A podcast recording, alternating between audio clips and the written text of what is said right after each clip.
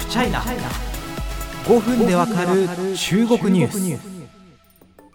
ス。さあ新疆ウイグル自治区チベット南モンゴル香港などの人権状況に懸念を表するとした決議文が衆議院で採択されました。これ流れてる頃参議院では通ってるのかな分かりませんけれども今回はこの決議文に中国がどう反応していたかそしてなぜこんなに苛烈に怒りを発しているのかというところを見ていきたいと思います。もちろん前提としてあの中国がですねどんなことを言ってるのか分析するのが大事だからやりますよという話でございましてあのこれ保身のために言っておきますけれどもあの中国の主張をですね、まあ、中国政府の主張を鵜呑みにする必要はないですしそれを進めてるわけではないということは分かっていただければなというふうに思います。まあなんかこうインターネットって物事がこうちょっと極端に出る世界かなというふうに思っているので、もちろん思想は自由なので、あの僕がこう文句を言う筋合いはないんですけども、あのなんかこう、なんかちょっとびっくりしてるなということもありまして、まあ、とにかくですね、このラジオの目的としては、ファクトベースで物事を考えましょうということなので、まあ、中国の反応はどういうものかというのを見ていこうという話でございます。さあ行きましょう。まずみんな大好き中国外交部報道官の張立健さんね。あの戦う狼と書いて戦狼というところで、まあ、名前を挙げたと言っていいのか、まああのまあ、とに名前はとにかく有名になった報道官がこんなことの内容を言ってますと。いつもと変わらないところはですねこの人権に関することと柄というのは中国の内政に属することであって中国の主権とですね領土の完全性に関わるものである。そしてま外部勢力からの感謝を受け付けないということを言ってます。そして日本の一部の政治家が、日中関係、まあ、向こうでいうとこの中日関係の対局を顧みずこのような決議を強行して通したということは中国人民に対する厳重なる政治上の挑発であるということを言ってます。中国外交部はすでに日本側に対して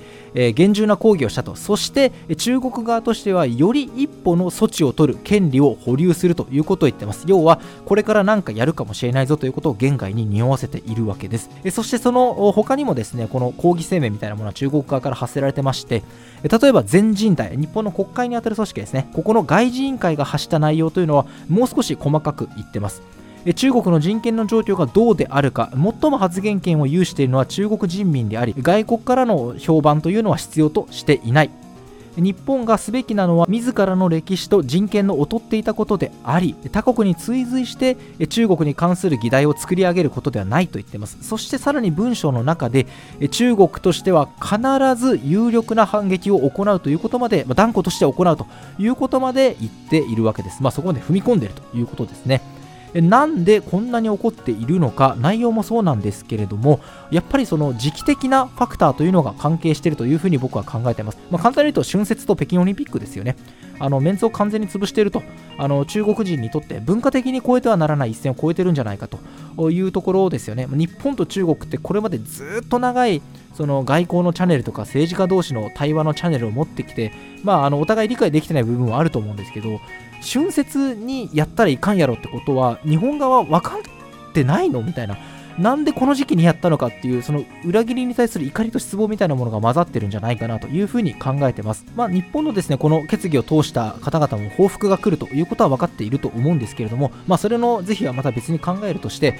まあ、こうしたファクターもあって報復措置がより一層強まる可能性というのは備えた方が良いのではと思います。ちなみにですねさっきこの春節にやったら切れるよなみたいなことを、まあ、僕の推測ですと言ったわけですけれども中国側からはですね意味軸もなんか答え合わせみたいな文章が出てきてます。CRI 日本語、まあ、日本語を使った中国の対日えプロパガンダメディアなんですけれどもなぜ中国はこんなに憤るのかと。いう記事の中で要因の一つとしてこんなことを言ってるんですね。1日、まあ、決議が通した2月1日は中国の春節というだけでなく中国と世界が北京冬季オリンピックの開幕を迎えようとしておりこの本来祝うべき2つの刑事が一度に訪れる日になんと人から悪意を持って中傷され体にナイフを突き立てられるということを言ってるんですね、まあ、そのことからなんかこう中国全土に強烈な反対と極めて大きな怒りを引き起こしたみたいなことを指摘しているわけです。まあ僕もちょっと今後すごく気になってですね、あのなかなかオミクロンで人と会えない状況なんで辛いんですけれども、気になるのがですね、なんでこの時期に通したのかというところですよね。まああるですね、関係者から聞いた話によるとですけども、あのやっぱり北京オリンピックが始まる2月4日より前に、決議を通さないと意味がないんじゃないかみたいなですねご意見を述べていらっしゃる関係者の方もいらっしゃって、まあ、あの春節を狙ったオリンピックを狙ったというよりオリンピック前に決議を通そうとした結果このタイミングになったんじゃないかという見立てを今のところはしているわけですけれども春節のその1日にドンピシャに当ててきたというところの、反応をどう考えていたのかまあ、その是非について論じるのはまた別の機会にしたいと思うんですけれども、この辺の狙いというのはすごく